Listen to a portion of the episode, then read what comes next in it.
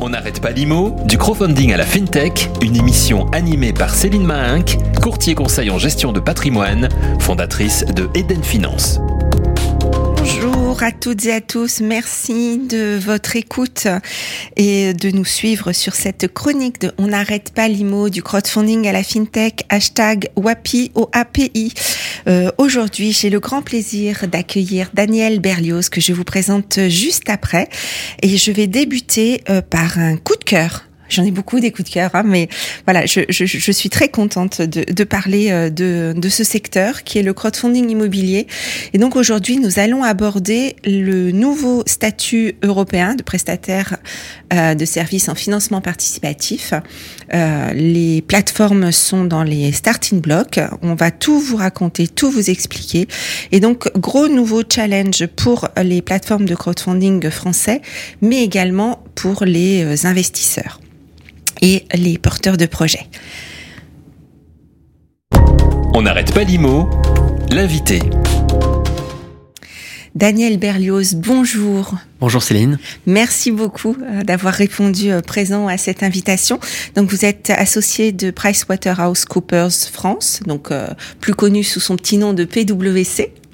Euh, qui est donc un cabinet d'audit, de conseil, d'expertise juridique et fiscale pour les entreprises de toute taille et de douze, tout secteur d'activité. C'est bien Oui, ça? C'est exactement ça. Bon, alors les auditeurs vont se demander mais pourquoi PwC aujourd'hui dans On n'arrête pas l'IMO du crowdfunding à la fintech.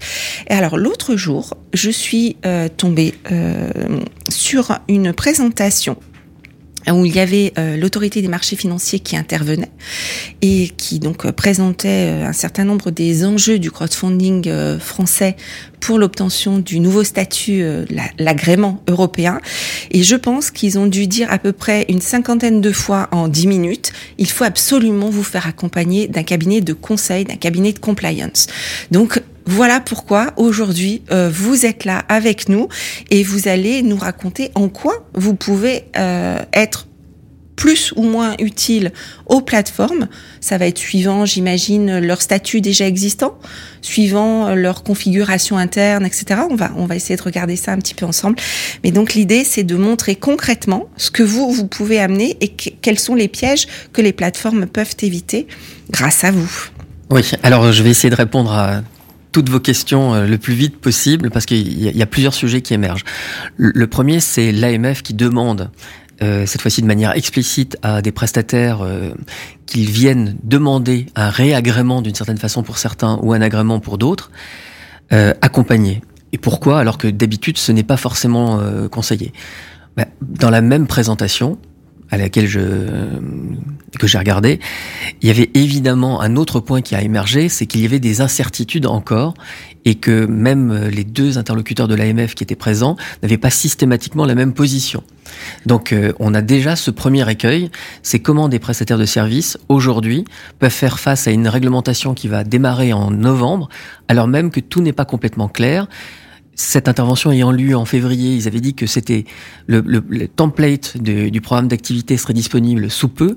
Il n'est toujours pas mis en ligne. D'accord. Alors de ce que j'entends, c'est déjà la marche va être plus ou moins haute suivant qu'on est aujourd'hui une plateforme IFP, donc intermédiaire en financement participatif, qui est aujourd'hui euh, le, le- le dépôt euh, se fait euh, à la CPR, Oui. et euh, une plateforme CIP qui est euh, donc conseil en investissement participatif où là on avait entre guillemets l'agrément de l'autorité des marchés financiers. Oui, alors l'AMF a, précisé euh, ce genre de choses en expliquant que de toute façon, toutes les plateformes passeraient par elle et que le cas échéant, les dossiers seraient transmis à la CPR quand il y a des dons, des prêts euh, gratuits, entre guillemets. Donc en fait, l'autorité de tutelle devient d'abord et en priorité l'AMF. La, deuxième chose, c'est que euh, si, si je reviens et pourquoi je pense que vous m'avez invité, c'est parce que euh, Price, euh, WaterhouseCoopers, donc PwC, euh, a acquis la société que je dirigeais avant et que vous connaissez bien, qui, qui était Marqueur.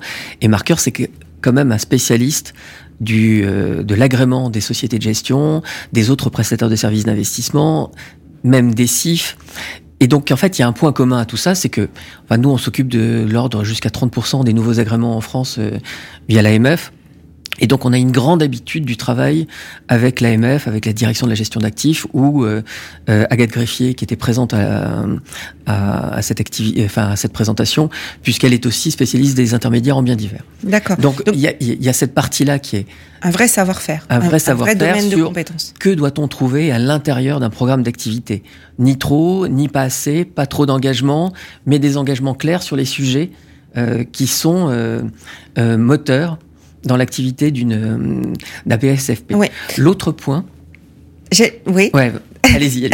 non, donc j'allais résumer. Donc aujourd'hui, pour bien que tout le monde euh, suive et comprenne tout, euh, les plateformes qui sont aujourd'hui IFP, qui vont continuer à faire du don et du prêt non rémunéré. Donc en fait, ce qui est euh, gratuit, n'ont pas l'obligation de demander le statut européen. Elles pourront constituer, continuer pardon, avec ce statut. En revanche, les plateformes IFP qui font du prêt rémunéré ou les plateformes CIP qui font donc de l'obligation des actions aujourd'hui ont l'obligation obligation de s'immatriculer avant, enfin de donner euh, de demander euh, cet agrément européen euh, et de l'obtenir pour le 11 novembre 2022. Donc on, reverra tout à l'heure un peu le, timing. Et donc vous évoquiez vos compétences, votre domaine d'intervention. donc il, va y avoir une marge qui va être plus ou moins importante suivant le statut qu'on a aujourd'hui en tant que plateforme vers le statut européen. Mais donc, il y a des nouveautés avec ce statut européen, notamment, vous l'évoquiez, vous l'évoquiez à l'instant, les dispositifs de gouvernance et de contrôle interne, euh, où l'AMF dit c'est plus poussé, et on attend euh, les RTS. Alors, racontez-nous le c'est plus poussé et les RTS. Alors, c'est plus poussé, mais c'est le résultat d'une évolution qui est constante depuis des années et des années sur ce que doit contenir un programme d'activité. Donc en fait, la première chose qu'on évoque, c'est potentiellement la gouvernance. Qu'est-ce que c'est que la gouvernance? C'est comment la structure est conduite, par quels dirigeants, avec quels moyens humains et matériels, et c'est aussi la garantie par euh, les dirigeants de euh, l'exactitude de procédures et de politiques à l'intérieur de leur société.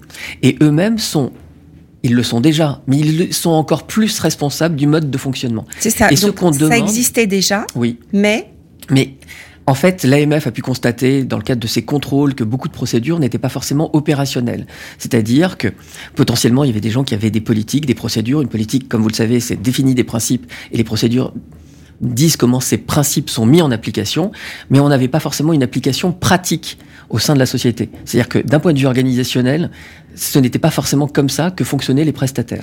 Donc ça veut dire que non seulement il va falloir l'écrire, peut-être comme on avait pu le faire pour le statut précédent, mais surtout il va falloir que euh, ça puisse être mis en application et que, et que ça soit cohérent et que ça puisse être suivi, c'est ça? Oui, et, le, et le comment ça doit être écrit, il va y avoir, il y a l'AMF aussi va. Non, il n'y a pas de template sur les procédures.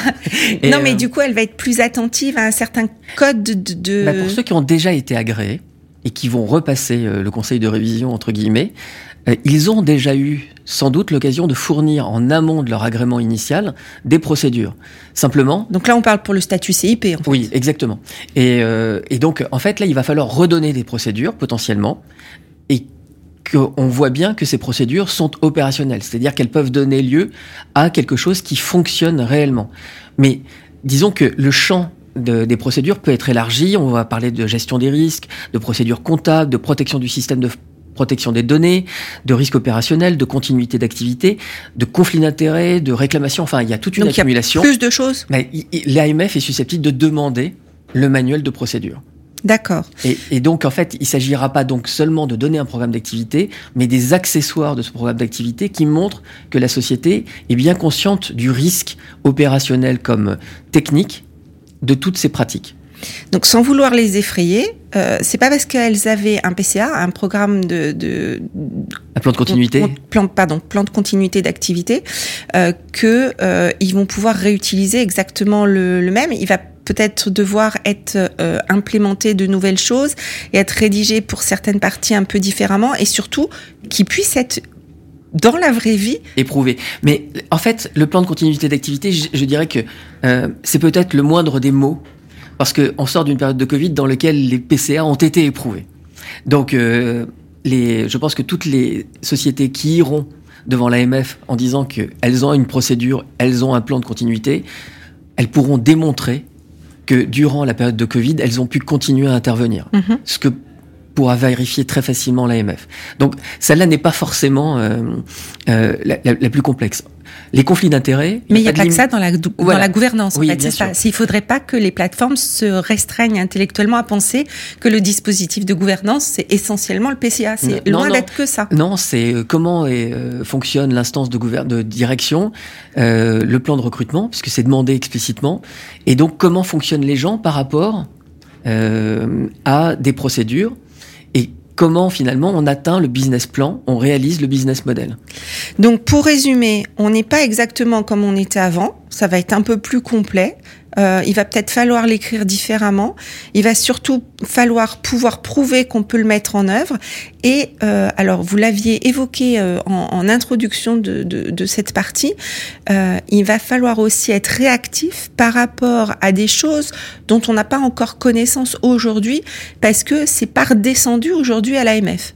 Non. En gros, Non, en fait, les Euh, RTS. je, je- ouais, en fait, je, vais simplement me référer à cette présentation puisque je suppose que d'autres auditeurs euh, ont pu euh, La euh, voir. y, ou, ou y participer ou Sur la mon voir. profil, elle est Oui, disponible. et je, conseille à tout le monde d'aller voir. hein. donc, par exemple, on ne sait pas définitivement à aujourd'hui qui peut investir dans un projet.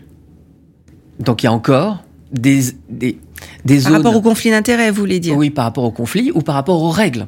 Parce que, en fait, un conflit d'intérêt, c'est, c'est de dire on peut être en situation de ne pas pouvoir euh, investir parce qu'on a une information privilégiée ou quelque chose comme ça. Donc ça, je, je rassure les auditeurs investisseurs, ils pourront continuer à investir. Oui. La question qui se pose, c'est est-ce que la plateforme elle-même va pouvoir? Est-ce qu'un promoteur immobilier ouais. qui sera actionnaire d'une plateforme va pouvoir?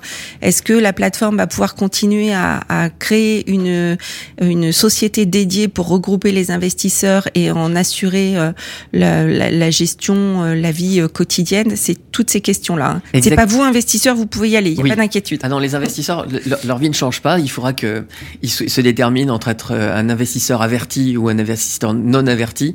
Mais à part ça, leur vie ne change pas.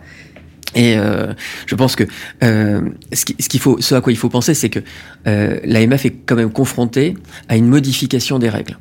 Bon, aujourd'hui, par exemple, euh, je, je- je vais faire un, un pas en arrière. On a des, des sociétés qui sont habilitées à faire de la levée de fonds à hauteur, en crowdfunding, à hauteur de 8 millions. Oui. La règle européenne, ça devient 5 millions. Ce qui est un, un immense pas pour la majorité des, des crowdfunders. Oui. hein. Pas en France, mais euh, Oui, mais, mais pour ceux qui étaient aujourd'hui en situation de faire 8 millions et qui veulent continuer à s'engager sur 8 millions, ça veut dire que potentiellement ils vont devoir avoir un PSFP, voire une, euh, voire une EI Oui. pour les 3 millions d'écart par rapport à l'offre une publique. entreprise d'investissement. Ouais, Tout du à seuil d'offre publique. Donc du coup, euh, on, on a tout ça aussi qu'il faut arriver à, à- à traiter entre ceux euh, qui sont déjà agréés et qui sont au-delà des limites de demain. Oui. Pour leur donner, pour en fait, donc le- le- vous leur dites aujourd'hui qu'il y a des solutions qui vont exister et que là aussi vous pouvez accompagner. Oui, parce qu'en en fait, il y a certaines sociétés qui vont déposer un programme d'activité d'actualisation, entre guillemets, et puis d'autres qui vont créer des nouveaux programmes d'activité parce qu'ils vont demander le statut d'entreprise d'investissement. Ce qui est le cas de certains de, de nos clients euh, que nous accompagnons actuellement et qui font déjà des opérations à plus de 5 millions. D'accord. Euh, Est-ce qu'il y a d'autres changements de paradigme importants entre les statuts actuels qu'on connaît euh, franco-français et le statut, euh, le futur statut européen pour les plateformes? Est-ce qu'il y a d'autres points d'attention où il pourrait y avoir En fait, J'imagine je- il y en a beaucoup, mais on, oui, en, en 20 fait, minutes, ça va. Oui, oui. En fait, je ne voudrais pas être trop universaliste, mais tout est un changement en ce moment, puisque en fait, euh, ceux qui ont été agréés sont obligés d'y retourner Oui. et pour et d'écrire comment ils vont s'organiser. En fait, on a le même genre de révolution que la présentation euh, des programmes d'activité des sociétés de gestion avec le, le projet qui s'appelait Rosa. C'est-à-dire qu'il faut redémontrer. Il s'appelle encore Rosa, d'ailleurs, je oui, crois. oui, oui, Euh, mais, mais qui s'appelait Rosa au euh, moment. oui. D'accord. C'est tout à fait vrai. Mais euh, euh, ça s'appelait Géco avant, maintenant c'est Rosa. Enfin bon, bref. Euh, donc l'i- l'idée, c'est que, en fait, il faut formaliser sans doute différemment, devenir donc un peu plus formel et montrer qu'on applique Ce qu'on ce qu'on qu'on a écrit. D'accord. Euh, est-ce que on peut donner, j'ai pas la réponse, hein, est-ce qu'on peut donner un exemple concret de la plus-value d'un cabinet de compliance tel que PwC sur, par exemple, une nouveauté, une, une grande avancée pour les plateformes, la possibilité d'avoir une gestion individuelle de portefeuille de, de prêts Oui. Alors pour que tout le monde comprenne euh, de, de façon très euh, très caricaturale, c'est en gros euh, vous confiez euh, en début d'année, vous donnez les caractéristiques à la plateforme de ce dans quoi vous souhaiteriez investir, vous lui confiez une enveloppe et elle va l'investir au fil euh, des mois de l'année euh, suivant vos préconisations d'investissement. De façon très caricaturale. Oui.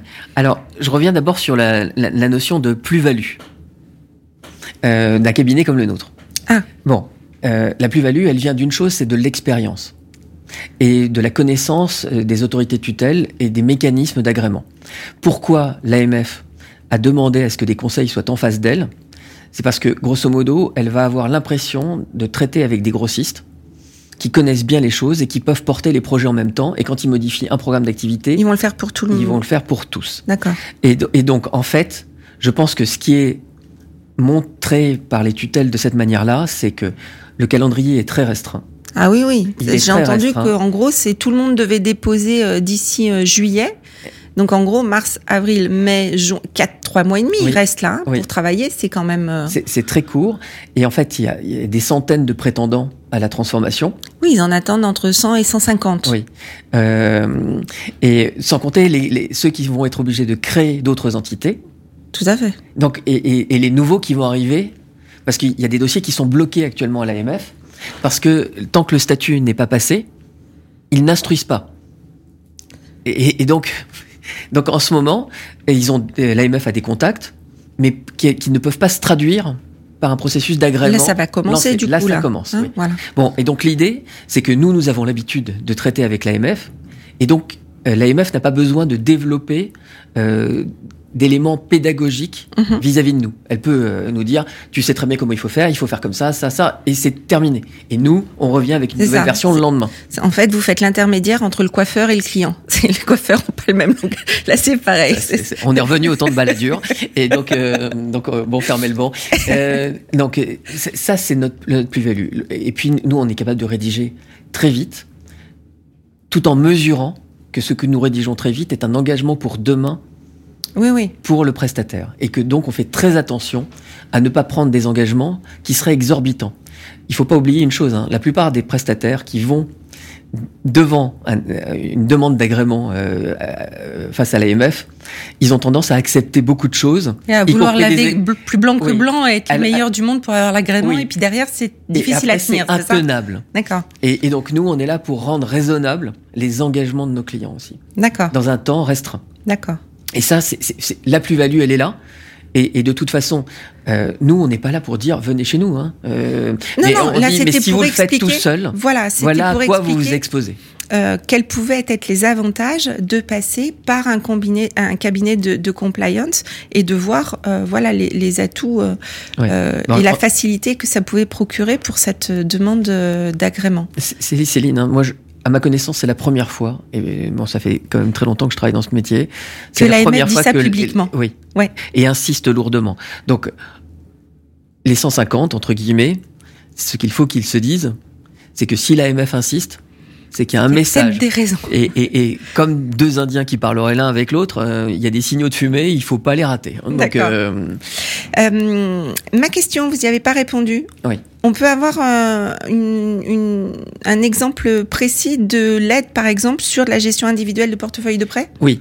Alors ça, d'abord, c'est un truc formidable parce que grosso modo, c'est donner potentiellement aux plateformes la possibilité de faire des mandats de gestion. Alors évidemment, c'est encadré, il y, a des, il, y a, des- il y a des règles à respecter, notamment euh, le, les attentes du mandant. Mhm. sur le taux induit, etc. Mais globalement, ça veut dire que dans l'intérêt du client, les plateformes vont pouvoir affecter le, mon- le montant du mandat Oui. sur différents projets qui respectent donc les contraintes du mandat. Et ça, c'est quand même donner de la liberté à, euh, à des prestataires et d'une certaine façon aussi, c'est leur donner de la visibilité aux plateformes sur la capacité de prendre de nouveaux projets puisque s'ils ont des clients qui leur donnent un mandat et qu'ils ont les contraintes, ils savent dans quelle direction ils peuvent investir. Et puis pour l'investisseur particulier aussi, hein, parce que euh, y en a un certain nombre qui nous disent aujourd'hui, bah, ils sont bloqués, ils n'arrivent pas à accéder à des, certains projets qui sont clôturés très vite. Là, c'est aussi euh, cette porte ouverte. Et donc concrètement, oui, l'aide. Ah ben nous on peut on peut rédiger on, peut partir des contraintes, c'est-à-dire euh, ce qui est complètement, euh, euh, c'est complètement nouveau cette, cette option-là, donc ça n'existe pas dans les dans les procédures internes actuelles. Ouais, nous on est généralement très français et donc on part du plus gros pour arriver au plus petit. Et les Anglo-Saxons ils font l'inverse, ils partent du plus petit au plus grand. Et nous on sait que finalement si le mandant doit définir un taux d'intérêt cible, une date d'échéance cible, un éventail, une répartition des catégories de risque et un taux cible annuel de rendement, eh bien on va pouvoir construire avec les plateformes une offre qu'on va retranscrire dans le programme d'activité et ainsi avoir quelque chose qui tient la route. Et qui va être cohérent et qui va être applicable, etc. Exactement. Je pense que là, on a quand même des grandes idées euh, concrètes euh, pour bien visualiser euh, l'aide, la marche pour les plateformes et l'aide qui pourrait être apportée.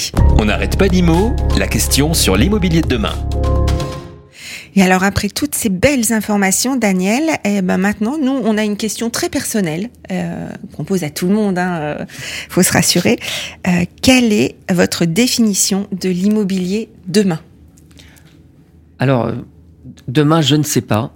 C'est marrant, je parlais de stress test immobilier ce matin avec des questions saugrenues d'une autorité de tutelle que personne n'ignorera et qui demandait de challenger des chocs et j'avais un de mes clients qui un jour avait répondu bah, Merci euh, de me poser cette question, mais vous me demandez euh, de, de challenger mes fonds par rapport à ce que deux guerres mondiales n'ont pas réussi à faire. Alors aujourd'hui, on n'est pas, peut-être pas à l'aube d'une troisième guerre mondiale, mais en tout cas, on est face à un choc. Et, euh, et, qui ressemble au choc pétrolier de 74, et voire un choc assez, assez fort. Et en même temps, en même temps, euh, on s'aperçoit que le sourcing devient très difficile d'opérations euh, financières, enfin immobilières et donc financières. Et du coup, on, risque d'avoir un, drôle d'effet entre le besoin d'investir dans des biens durables, longs, euh, qui peuvent être améliorés par la finance durable, et puis finalement une absence de biens sur le marché, puisque tous ceux qui sortent aujourd'hui sortent en plus-value très forte. Hein, euh, en tout cas par rapport aux expertises qui, ont été faites. Donc mon, mon, point sur l'immobilier, c'est que on va de plus en plus vers un immobilier intelligent. Mm-hmm. Euh, je crois qu'on a, on a arrêté de construire des, des sujets de promotion euh, loin des villes, euh, là où il y, a rien et où ça vaut rien.